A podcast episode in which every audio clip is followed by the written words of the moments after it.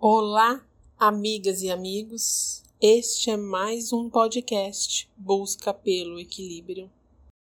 Estamos finalizando o livro Saúde de Miramês, Psicografia de João Nunes Maia. E o capítulo de hoje é Exaltação a Cristo. Então é aqui que darei início à leitura deste capítulo. Exaltação a Cristo. Pensando em Jesus, lembramo-nos logo de um astro fulgente que desceu à terra, renunciando à mais alta expressão de felicidade, como condutor em chefe dos anjos, para nos ajudar a conviver um com os outros. Sabes qual a força que o inspirou para descer de plano em plano e chegar até nós outros? Foi a força do amor. A nossa gratidão para com esse sol que nos aquece deve ser sem limites. O seu aparecimento no planeta foi como um esforço coletivo dos anjos, abrindo caminho nas trevas para que a luz beijasse o áspero chão do mundo. Exaltemos este nome, nosso Senhor Jesus Cristo. Caminho, verdade e vida para todo o rebanho que habita esta casa de Deus. A sua grandeza é tamanha que se fez homem para ensinar aos homens. A exceltude de sua palavra fez com que as criaturas compreendessem o valor da convivência e os laços de fraternidade uns para com os outros.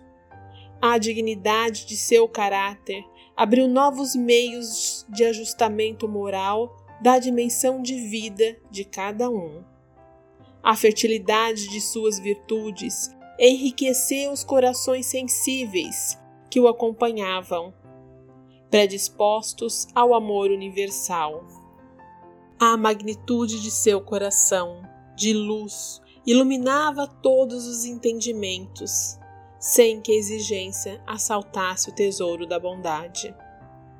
A nobreza do seu verbo mostrava a majestade da sua personalidade, pelo que vivia, porque ele era, por excelência, o Cristo que haveria de vir, anunciado por todos os profetas, em épocas variadas e em lugares diferentes.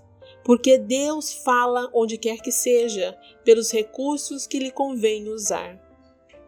Na atmosfera espiritual da Terra foi instalada uma infinidade de casas e colônias de amparo aos desencarnados, como bênçãos de uma magnífica presença. Como é grandioso ser grande pelo coração! Como a felicidade se expande pela simbiose do amor com a sabedoria! Tudo isto aconteceu pela descida do Mestre dos Mestres à Terra, e até agora depois de quase dois mil anos, o que fizemos com o que aprendemos?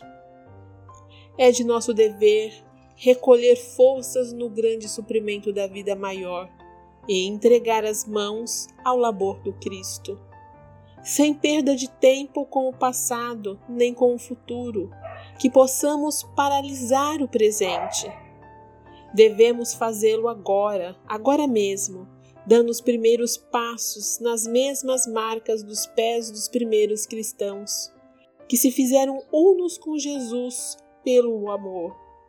A época é de vivência, a teoria é somente para nos mostrar o caminho. Como o nosso assunto geral é saúde, queremos dizer que Jesus Cristo é o símbolo da saúde perfeita. A vida do Divino Mestre é uma vida saudável, por vibrar dentro das leis criadas pelo grande foco, que sustenta toda a criação.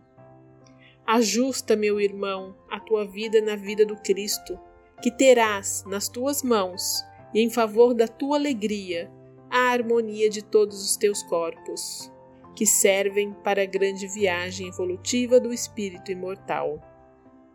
Quando falamos da exaltação a Cristo, suprimimos todo tipo de fanatismo que possa desvirtuar os seus valores, os valores conquistados nas esteiras do tempo.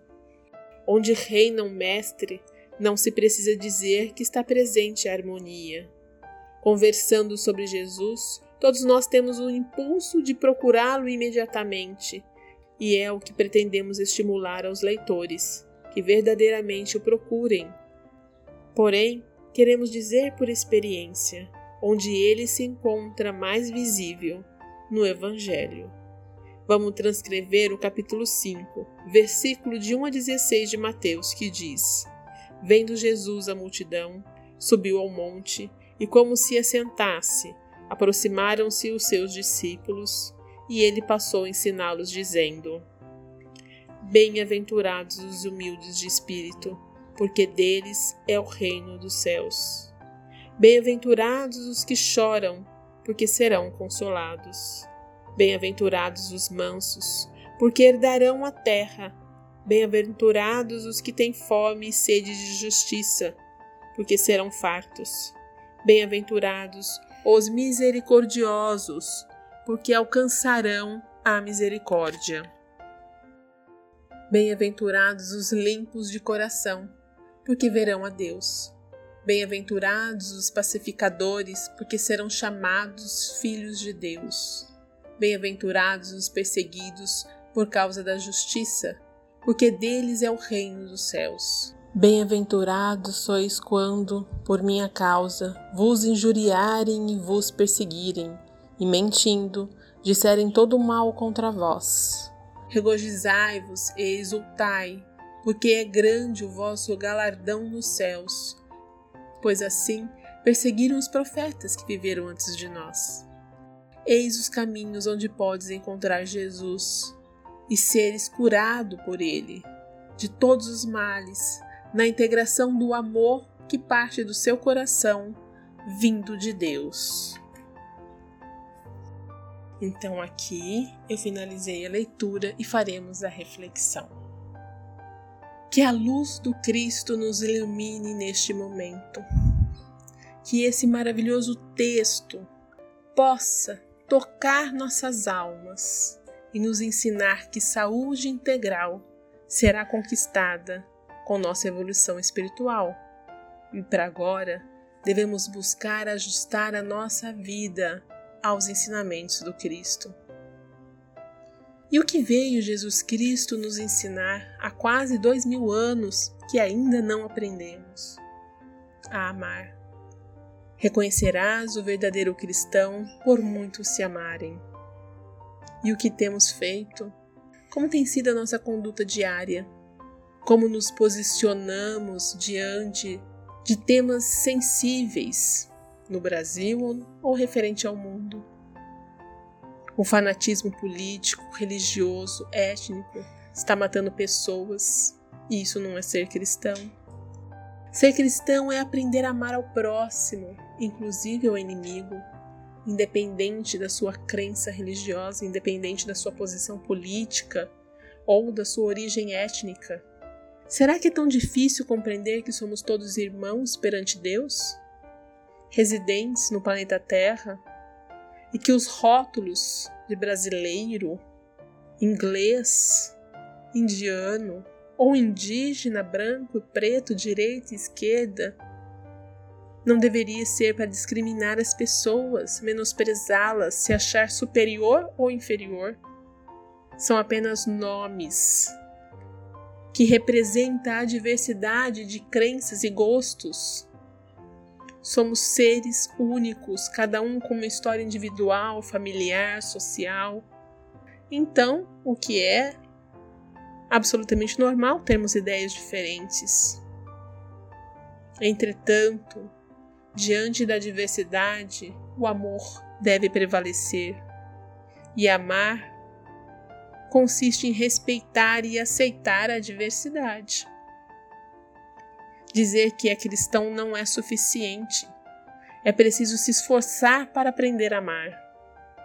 Então, antes de jogar a primeira pedra, lembre-se das palavras de Cristo. Quem nunca errou?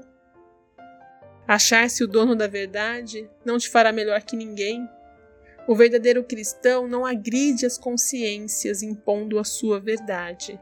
Simplesmente compreende que estamos em estágios diferentes, aceita a adversidade. Isso não significa que precisamos concordar com o outro. Exaltar a Cristo não se faz apenas com palavras, e sim com atitudes no nosso dia a dia.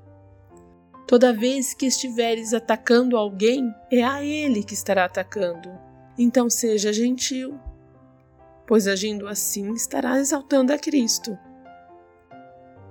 Se amas verdadeiramente a esse Espírito de luz, a qual chamamos Jesus Cristo, lembre-se dos seus ensinamentos, da bem-aventuranças.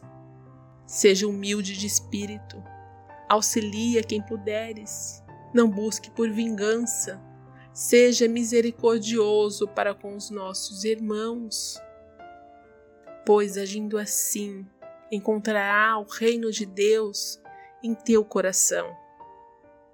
Eu sei, sozinhos não mudaremos o mundo, mas não cabe a você nem a mim mudar o mundo, mas nos cabe a nossa autotransformação, independente da transformação do outro. É amando que nos elevamos. É amando que glorificamos a Cristo e honramos a sua vinda até nós. E como desafio da semana, fica o autoquestionamento. Até quando?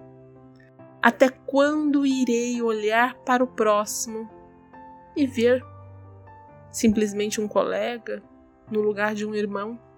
Até quando deixarei o meu egoísmo abafar o amor que habita em mim? Até quando serei preconceituoso, racista ou patriota com orgulho, colocando-me acima de qualquer outro ser humano ou colocando a minha nação acima de outra? Até quando serei insensível à dor alheia? Fecharei os olhos para o genocídio indígena ou da população preta periférica que vive na favela?